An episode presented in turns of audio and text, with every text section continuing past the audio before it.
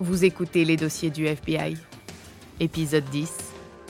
L'affaire Master. Deuxième partie. Pendant que le FBI poursuivait son opération secrète dans la banlieue sud de Chicago à Willow Springs, un agent de police de service fit une découverte inquiétante. Il trouva des traces de pneus qui menaient directement au canal sanitaire. Des agents de police ainsi qu'une équipe de plongeurs furent dépêchés sur les lieux. L'enquête était dirigée par James Ross, un policier au passé irréprochable, qui avait été élu par le conseil de la ville en remplacement du chef de police Michael Corbett. Ce dernier avait peut-être été démis de ses fonctions, mais la corruption qu'il avait instaurée était encore bien en place. Les plongeurs trouvèrent littéralement un stationnement au fond du canal. 82 voitures se trouvaient dans les eaux polluées. Le procureur Tom Scorza savait pourquoi autant de véhicules s'y trouvaient et il savait aussi qui avait pu faire de l'argent en permettant ainsi à tant d'autos de disparaître sans enquête policière. Ces voitures étaient abandonnées par des individus qui les déclaraient volées pour toucher l'argent de leur assurance. Je crois que c'était Corbett qui autorisait qu'on se débarrasse de ces voitures en les jetant dans le canal de Willow Springs.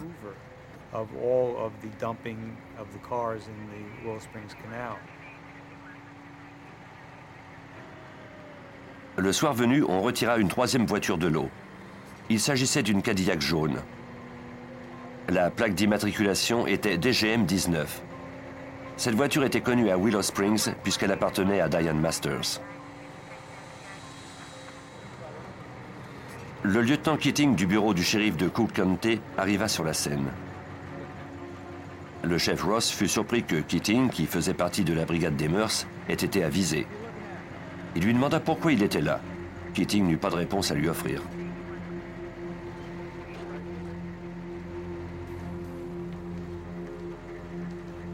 Les policiers examinèrent la Cadillac.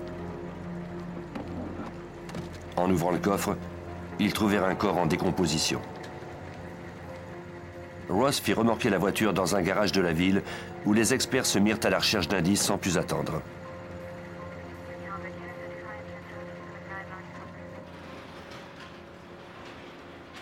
La décision de ne pas utiliser le garage de la police était sage, le chef Ross se doutait que ce cas impliquait beaucoup de gens et qu'il lui était préférable de se méfier de ses propres hommes. Moins de gens s'occuperaient de cette affaire, mieux cela serait.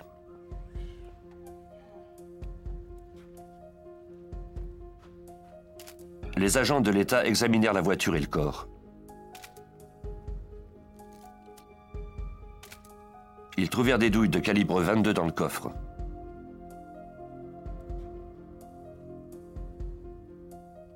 La clé était encore dans le contact. Étrangement, la montre du cadavre et l'horloge du tableau de bord s'étaient toutes deux arrêtées à 1h50 précise. Les experts retirèrent le corps de la voiture pour procéder à des analyses judiciaires plus poussées.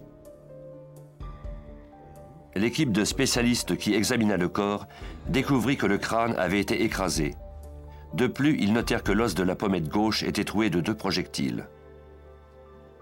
On retira les fragments de projectiles du crâne pour les envoyer au laboratoire balistique du FBI.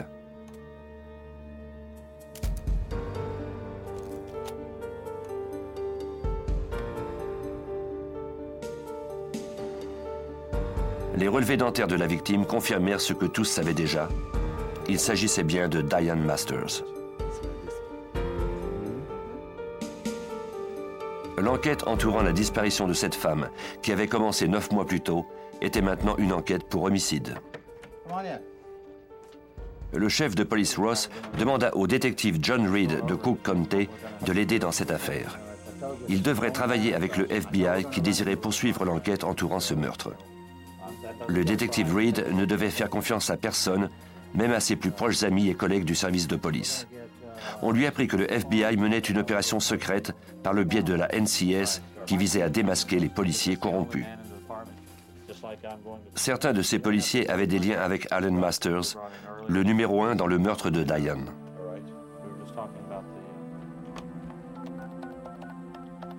Pendant que l'agent Harris et le détective Reed commençaient leurs travaux dans l'enquête entourant l'homicide, l'agent Damron poursuivait son opération secrète. Il appela Alan Masters pour confirmer leur rendez-vous au sujet de la boîte de nuit à mettre en place.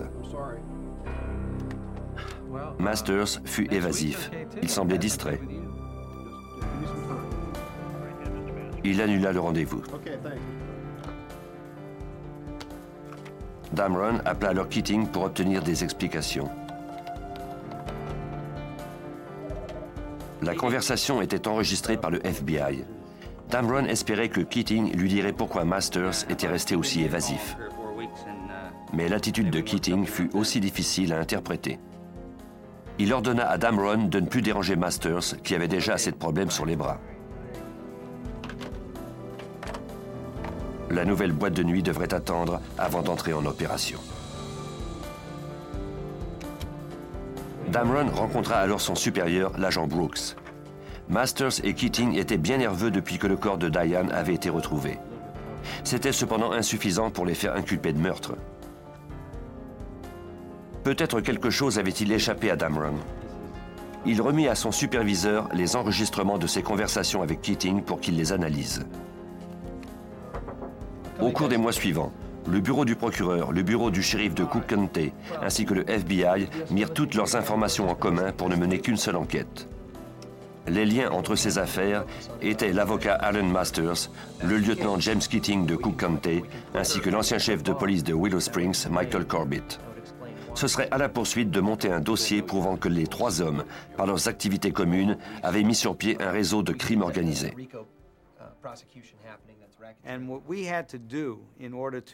Pour faire inculper Masters, Corbett et Keating de leurs activités, et notamment du meurtre, Tom Scorza, assistant du procureur.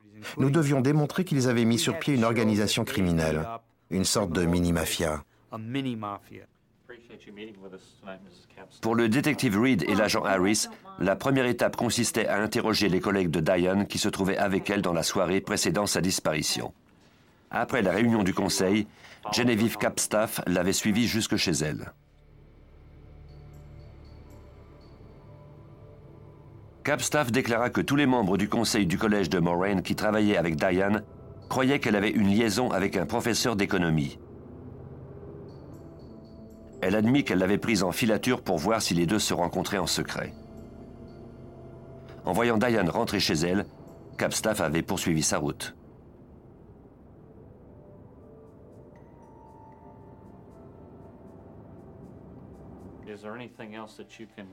Les interrogatoires permirent aux policiers de découvrir que les membres du Conseil avaient tous une assurance sur leur vie d'une valeur de 100 000 dollars qui faisait partie de leurs avantages sociaux.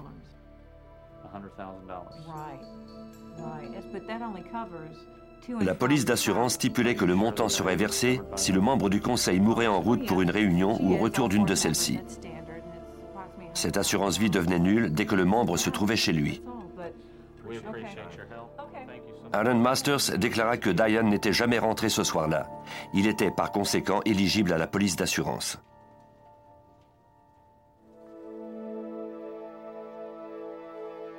Quelques mois avant la découverte du corps de Diane dans le coffre de sa voiture, Masters avait fait une réclamation à la compagnie d'assurance. Il avait rempli les formulaires et les avait expédiés. Il avait obtenu d'un juge que Diane soit déclarée légalement morte, même si on ignorait alors exactement ce qui lui était arrivé. Masters s'apprêtait donc à toucher la somme de 100 000 dollars. Au moment où l'enquête semblait commencer à se dénouer, les agents du FBI impliqués dans l'opération secrète apprirent une mauvaise nouvelle. Le journal Washington Post avait eu vent de leur opération.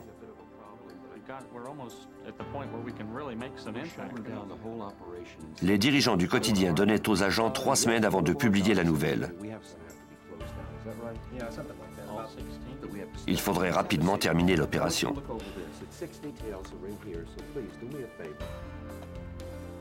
Pour le procureur David Stetler, le moment était bien choisi. L'opération avait fait son temps. La majeure partie de l'information avait été recueillie. En poursuivant cette opération, nous aurions peut-être obtenu davantage d'indices, mais ils auraient été de plus en plus minces.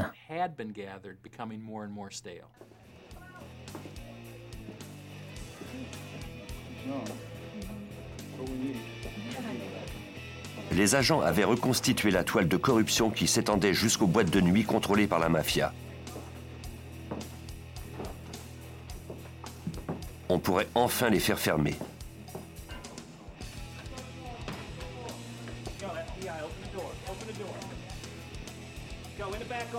FBI s'attaqua au club simultanément. Des milliers de policiers et d'agents effectuèrent des raids dans la dizaine de boîtes de nuit de Coke County, notamment celle de Willow Springs.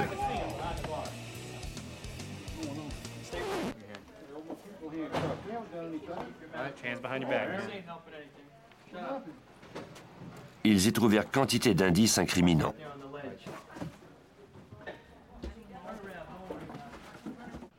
55 personnes furent inculpées, notamment Joseph Maron, le propriétaire d'une des boîtes de stripteaseuses, Tony Spilatro et son frère Victor. Ils comparurent à la Cour de l'État et à la Cour fédérale pour extorsion, prostitution, versement de pots de vin et raquettes.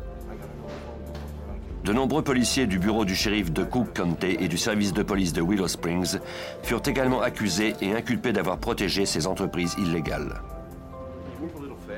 Après une opération secrète de trois ans, l'enquête était enfin terminée.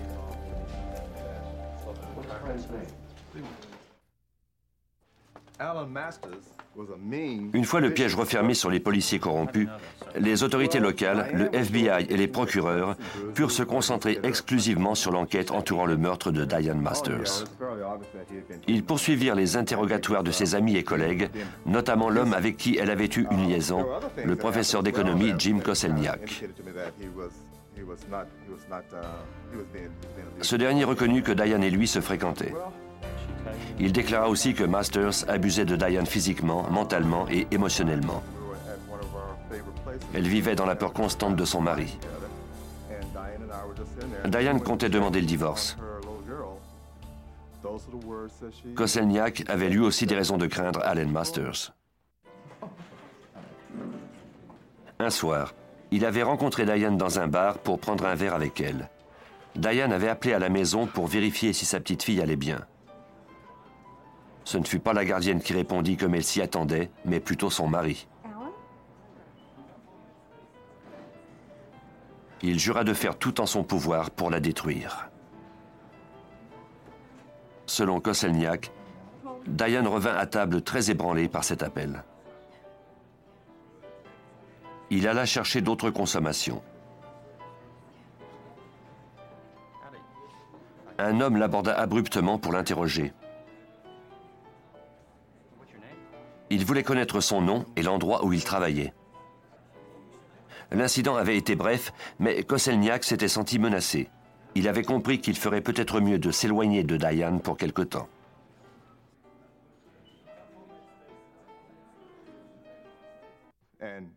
Par la suite, Koselniak reconnut l'homme qui l'avait interrogé. Il s'agissait du lieutenant James Keating. Le soir de sa disparition, Diane avait appelé Koselniak pour annuler le rendez-vous habituel. D'habitude, ils se rencontraient après les réunions du conseil du collège. Mais cette fois-ci, elle semblait réellement effrayée par le comportement d'Allen. Koselniak accepta de remettre le rendez-vous. Il ne devait jamais revoir Diane en vie. L'agent Harris et le détective Reed se mirent à la recherche d'autres témoins. Ils découvrirent que Masters avait embauché un détective privé pour faire surveiller sa femme. Nous avons alors trouvé un individu qui a accepté de coopérer avec nous. Agent spécial Ivan Harris. C'était Ted Naikasa, le détective privé d'Alan Masters. Masters lui avait demandé de cacher un micro dans le téléphone à la maison, parce qu'il soupçonnait sa femme de le tromper.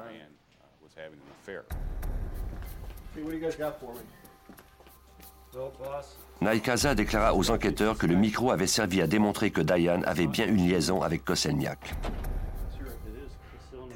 Ted Naikasa nous a fait écouter une conversation téléphonique au cours de laquelle Diane tenait des propos érotiques avec son amant Jim Koselniak. Tom Scorza, assistant du procureur. Quand il a fait écouter cet enregistrement à Alan Masters, Ce dernier a déclaré qu'il avait l'intention de tuer Diane et de s'arranger avec Keating pour que le meurtre soit maquillé en accident. Allen perdit alors le contrôle. Les enquêteurs ne disposaient pas encore de preuves formelles de sa culpabilité. Après une enquête exhaustive de cinq ans, la situation allait cependant changer. Un des policiers du bureau du shérif du Cook County accepta de parler. L'agent Jack Bachman disposait d'informations troublantes. Bachman n'avait jamais osé parler auparavant car il craignait trop les conséquences.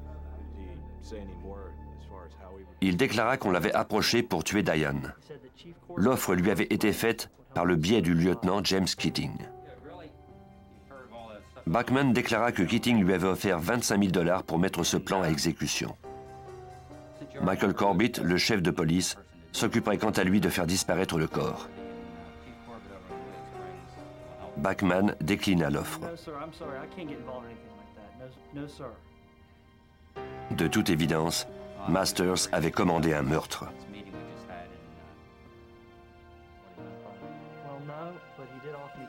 C'était le témoignage qu'attendait Scorza pour procéder aux inculpations. Nous avons pu démontrer que lorsqu'Alan Masters a décidé de tuer sa femme, il n'a eu qu'à faire affaire avec les deux policiers avec lesquels il menait déjà des opérations criminelles. Ainsi, la sollicitation de cet homicide, sa planification et le meurtre en tant que tel faisaient partie des activités de cette organisation criminelle. Toutes les pièces du puzzle se mettaient enfin en place. Les enquêteurs reconstituèrent le meurtre de Diane Masters.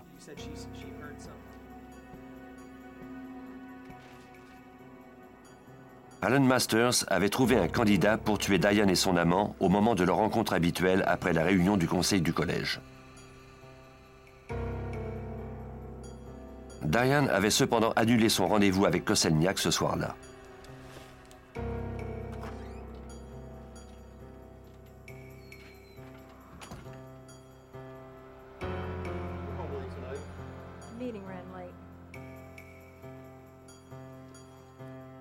Furieux, Masters dut s'occuper lui-même de la sale besogne.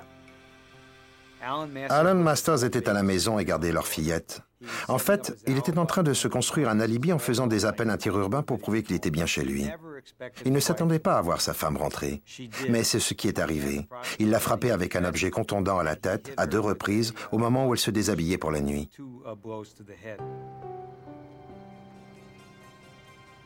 Masters appela ensuite le chef Corbett, qui vint avec un complice pour emporter le corps. Les deux hommes mirent le corps de Diane dans le coffre de sa Cadillac. Corbett quitta ensuite les lieux. Son complice le suivait. Masters resta chez lui avec sa fillette. Corbett et son complice roulèrent jusqu'au canal sanitaire. Ils réglèrent la montre de Diane à 1h50 pour mettre les enquêteurs sur une fausse piste si jamais on retrouvait son corps. Puis, ils lui tirèrent deux balles dans la tête. Si un jour le corps venait à être retrouvé, on croirait sans doute que le meurtre avait été perpétré par la mafia.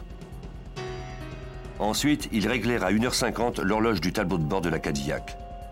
De son côté, Allen Masters s'assura d'être au téléphone à cette même heure pour corroborer son alibi. Corbett et son complice jetèrent ensuite la voiture dans les eaux du canal.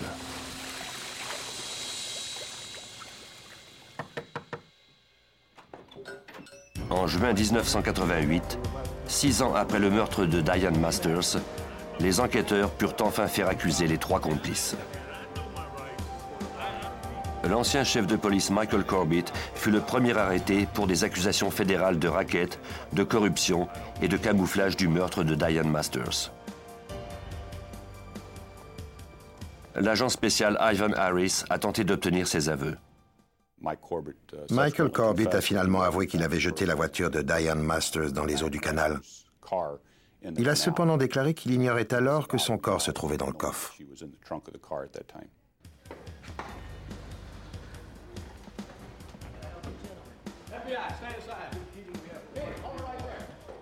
Le lieutenant James Keating de Cook County fut ensuite arrêté sous les mêmes chefs d'accusation fédéraux. Il a également nié être impliqué dans le meurtre de Diane. Quant à Alan Masters, en plus d'être accusé de racket et de corruption, il a été accusé d'avoir planifié, sollicité quelqu'un pour assassiner sa femme et participer à son meurtre.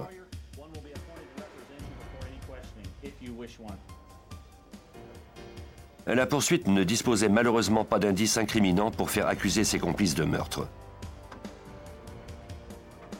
Le procureur Tom Scorza a cependant pu relier toutes leurs activités criminelles pour les présenter au jury. Masters a été reconnu coupable de tous les chefs d'accusation. Le fait qu'il ait touché 100 000 dollars de l'assurance vie de sa femme le rendait également coupable de fraude. Il a écopé de 40 ans d'emprisonnement, ce qui était pour lui l'équivalent d'une sentence à vie. L'ancien chef de police Michael Corbett a écopé d'une peine de 20 ans d'incarcération. Quant à James Keating, il a reçu une peine de prison de 30 ans. Au cours de ma carrière, l'affaire Masters était spéciale parce que nous n'avions pas de preuves formelles de la culpabilité d'un individu. Tom Scorza, assistant du procureur. Nous disposions de milliers d'indices qui formaient comme une mosaïque. Cela rendait ce cas très mystérieux et difficile à présenter en cours. C'était une sorte de défi que de le présenter au jury, mais ça a été une expérience fantastique. En examinant tous les éléments, le jury a pu se faire une idée de l'ensemble des tractations de trois individus impliqués dans des activités illégales, et surtout dans le meurtre de Diane Masters.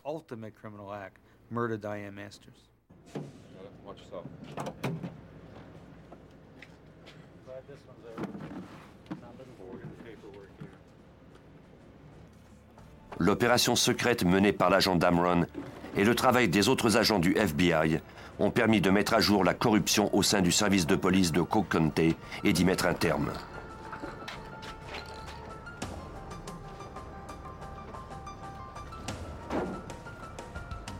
Les citoyens de cette banlieue de Chicago n'ont maintenant plus rien à craindre de leur service de police.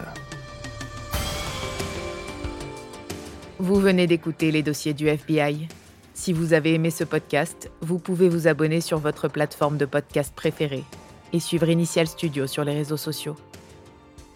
Les dossiers du FBI est un podcast coproduit par Initial Studio et New Dominion Pictures, adapté de la série documentaire audiovisuelle FBI Files produite par New Dominion Pictures. Cet épisode a été écrit par Jan Somers et Howard Swartz et il a été réalisé par Clinton High. Production exécutive du podcast, Initial Studio. Production éditoriale, Sarah Koskiewicz et Mandy Lebourg. Montage, Victor Benamou. Avec la voix de Johanna Citruc. Si vous avez aimé cette saison inédite de Criminels, Retrouvez toutes les enquêtes spéciales du Bureau fédéral d'investigation dans notre nouveau podcast, Les dossiers du FBI. À écouter dès le 14 avril 2023 sur toutes les plateformes.